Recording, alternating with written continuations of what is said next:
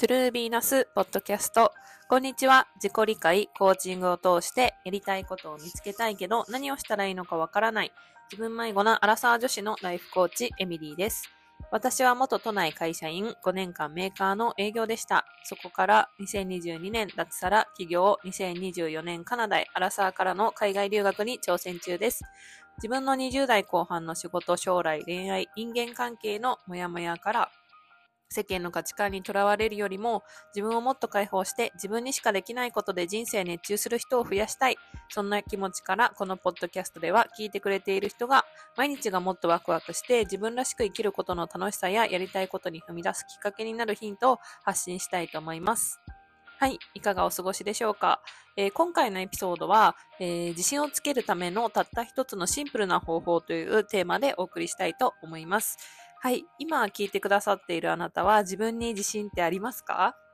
私、なんか、最近、この、えっ、ー、とね、自信についてとかっていうのを、あのー、なんか昔と比べると捉え方がすごい変わったなと思っていて、どんなことなのかっていうと、そもそもなんか自信つけようとか、自信あるないな、あるな、ないなっていうことを、なんか会社員の時に比べると、全然こう、考える、考えなくなったっていうのがすごく大きいです。で、なんでかなって思ったら、それは多分、なんか少しずつ自分に対する信頼感とか自信っていうのが出てきたからなんじゃないのかなって思っていて、でも、なんか今だからこうやって言ってるけど、会社員の時はそうだったかっていうと、全然そんなことなくて、なんかもう本当に自分に自信がなくて、毎日生きててすいませんって思ってたんですよ。そう、自信なさすぎて、どうやったら自信つくんだろうとか、もう本当いろんな本を読んでね、自信のつけ方とか、あとはインスタとかでも、なんか自己肯定感の上げ方、自信のつけ方みたいなのをすっごい探してました。で、そういうふうに、こう、なんか、情報はたくさん持ってるし、自信のつけ方の知識もあるんだけど、実際に、こう、行動に移すっていうのが結構難しくて、なんか、こう、即効性のある、すぐに自信つけられる方法って何なのかなみたいな。明日朝起きたら自信、なんか1週間とかさ、1ヶ月とかで自信つけられる方法ってないかなみたいな。すぐできる方法っていうのをいつも探してたんですよ。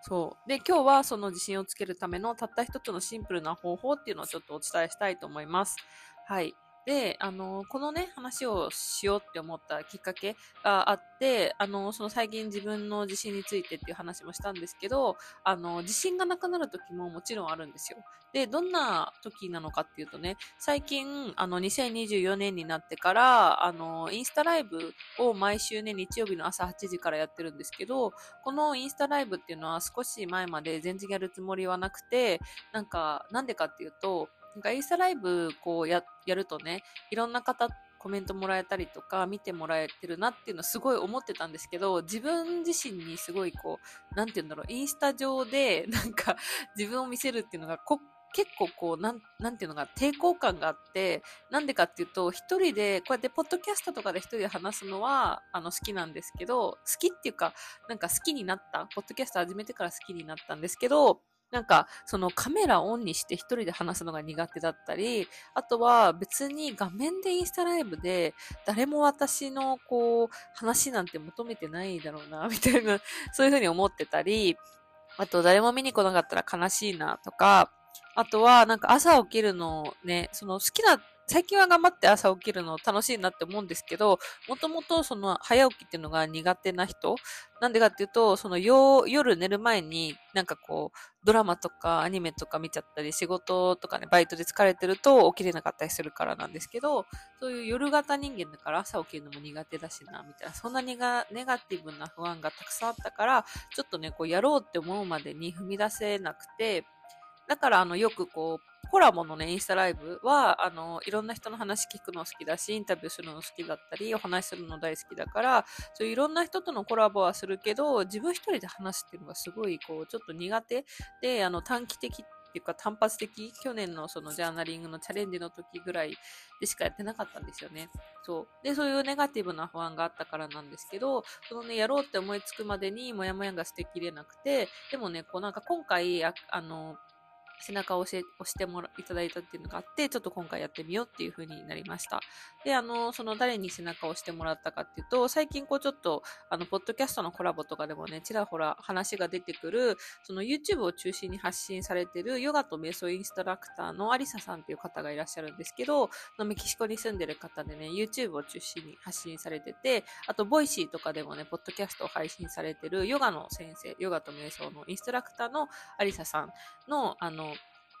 えっ、と、アドバイスがあって、ちょっとやってみようって思う思ったきっかけがありました。で、去年から実はそのアリサさんの講座っていうのを受けていて、講座の中で自分のね、発信についてちょっと相談したんですよね。なんかこういうことやってみたいとか、こういう風になりたいんですけど、なんかアドバイスもらえたら嬉しいですっていう風に相談したら、あの、すごく親身に答えてくださって、で、あの、その中の一つでインスタライブのチャレンジやってみるのどうですかっていうのでアドバイスをいただいたんです。で、あの、もともとそのインスタライブやった方がなんかいろんな方とね、あの、こう話できたりするし、なんかやってる人を見て、あ、いいなっていう気持ちはあったけど、自分自身に置き換えた時に、なんかそういうネガティブな不安があったから、結構自分の不安にフォーカスしてしまって、なんか全然自分ではやろうっていうふうに思えなかったんですよ。でも、あのー、こうね、その、やってみたらどうですかって言われた時に、私結構フラッシュバックしたことあの、コメントとか言葉があって、今までその去年のジャーナリングチャレンジの時とかも、あの、一緒にね、こう、私がインスタライブやってる中でコメントで参加してくれる方がいたり、あの、ジャーナリングチャレンジのインスタライブが終わった後に、自分とね、向き合う時間を作れて、すごくいい朝活できたっていう風に、私がインスタライブをしたから、なんかそういう時間を過ごせましたっていうコメントを、あの、何人かの方からいただいたんですよ。で、その時は、あ、なんか、すごい嬉しいなって思ったんだけど、あの、素直にその時ね、こう、あの、自分のインスタライブが誰かの役に立ってるっていう実感っていうのが、なんか不安の方が大きくて持てなくて、そう、だからなんかすごい嬉しかった反面、自信のなさが結構こう、なんて言うんだろう、あの、引っ張っちゃって、その後もまた定期的に一人でインスタライブしようみたいな気持ちになれなかったんですよね。で、その、アリサさんからのアドバイスをもらった時に、あ、そういえばそういう風に言ってくださってる方いたなとか、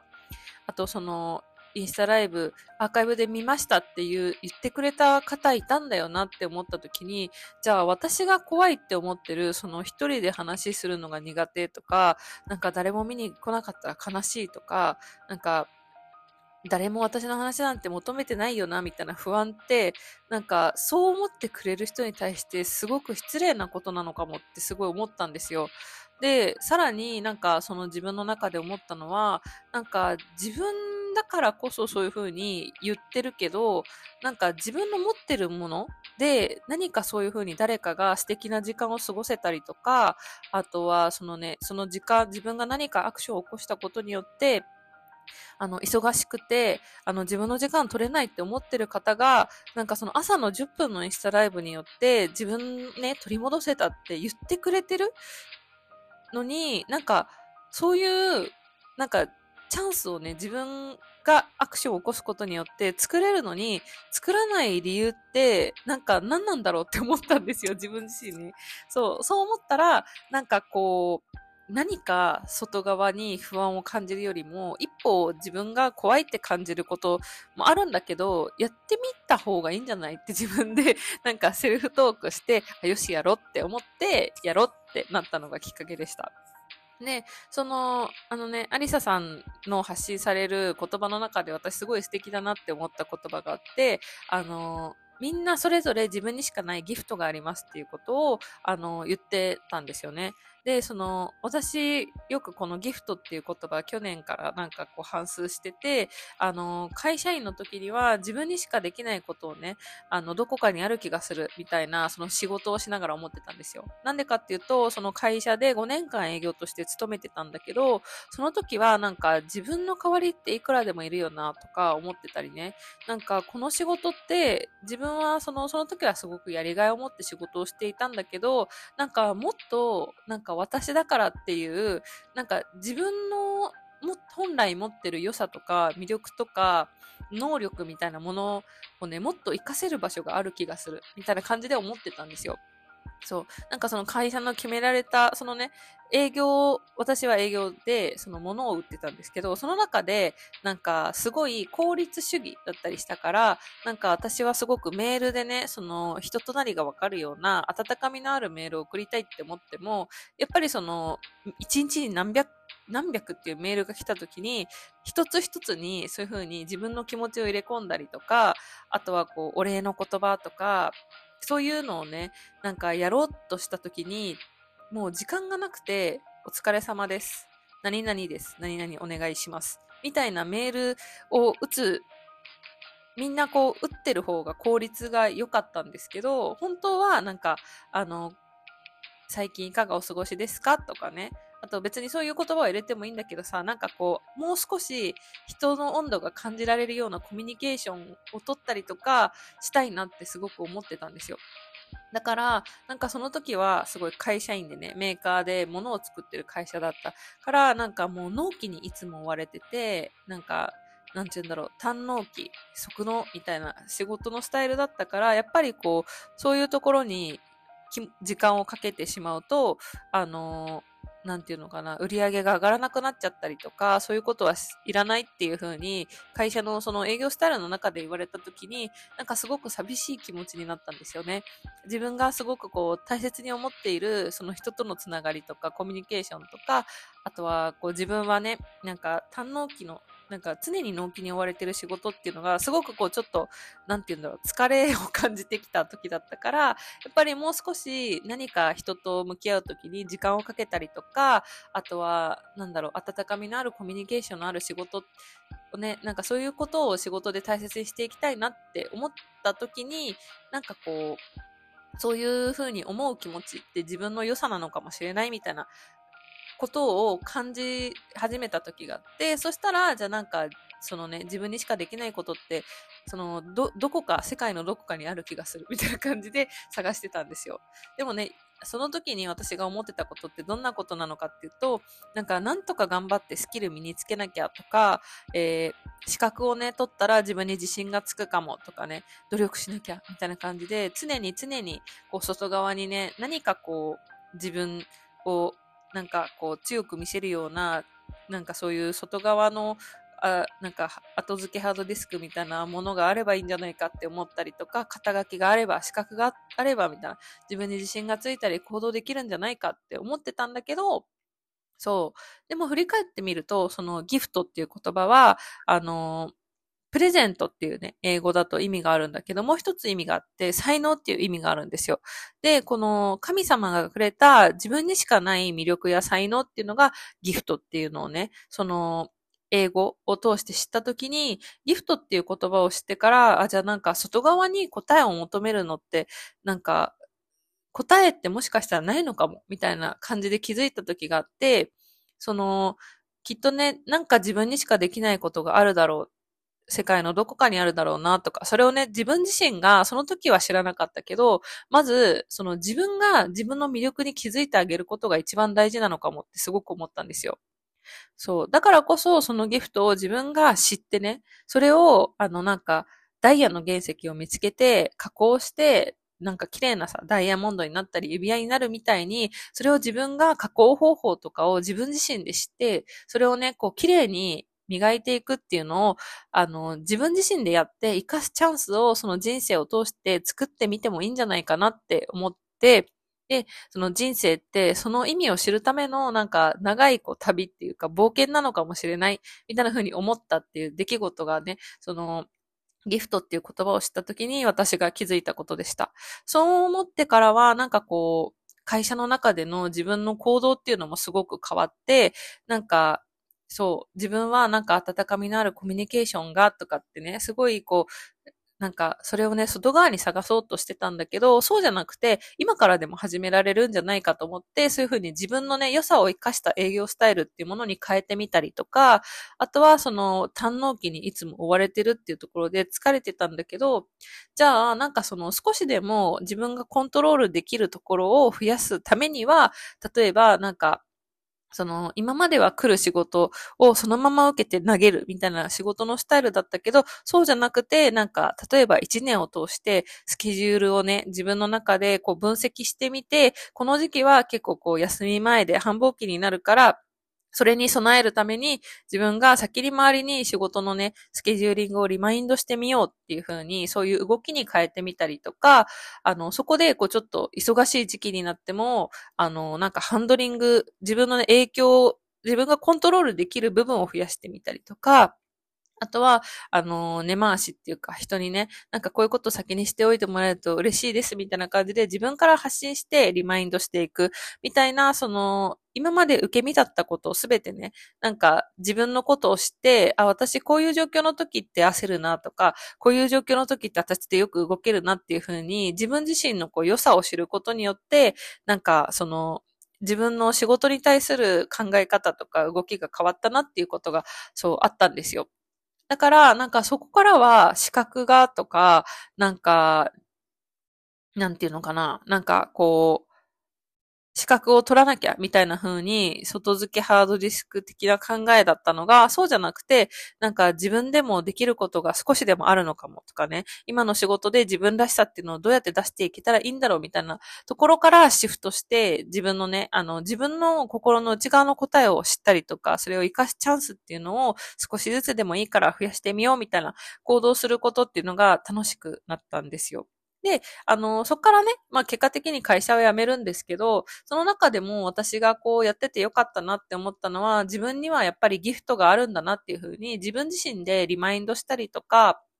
そう、なんかこう、そういう心の声があるっていうところに気づいたっていうのはすごく良かったなって振り返って思いました。そう。で、最初にアリサさんのその発信で知ったっていうのを言ってたんですけど、あの、ギフトっていう言葉自体は私はその大学時代から知ってて、あの、そういうふうに英語の考え方っていうのもすごいいいなって思ったんですよ。そう。で、なんかあの、他にもね、このギフトに関する 話ってまだまだネタが尽きないので、ちょっとまた別のエピソードで話そうと思うんですけど、最後にこうちょっと伝えたいことがあって、その、新しいチャンスとかね、チャレンジっていうのも、あの、なかなかこう、踏み込んだり、行動を起こすのって多分、忙しい毎日の中で会社員とかやってると特に忙しいからめちゃくちゃエネルギー使うと思うんですよ。でも、なんかね、もし今会社員の仕事をやってて、なんかこう、もやもやしてるなとか、何かまだ自分にはできることがある気がするとか、自分のやりたいことって何なんだろうっていうところで何か引っかかってるとしたら、なんかね、新しいチャレンジもね、あの、楽しんでみるのはどうでしょうかっていうことです。で、それはね、その新しいチャレンジについての捉え方っていうのが、そのあなたにしかないギフトを活かすチャンスっていう風に捉えてみてほしいなっていう風に、あの、思いました。そう。そうすると行動することが楽しくなったり、そのね、えっと、チャレンジによって自分のギフトを活かす、そのね、人生ってその意味を知るための冒険なのかも、みたいな風に捉えると、すごくこう、楽しめるようになったっていう私の経験があったので、あの、こういうアイディアはどうかなって思ってます。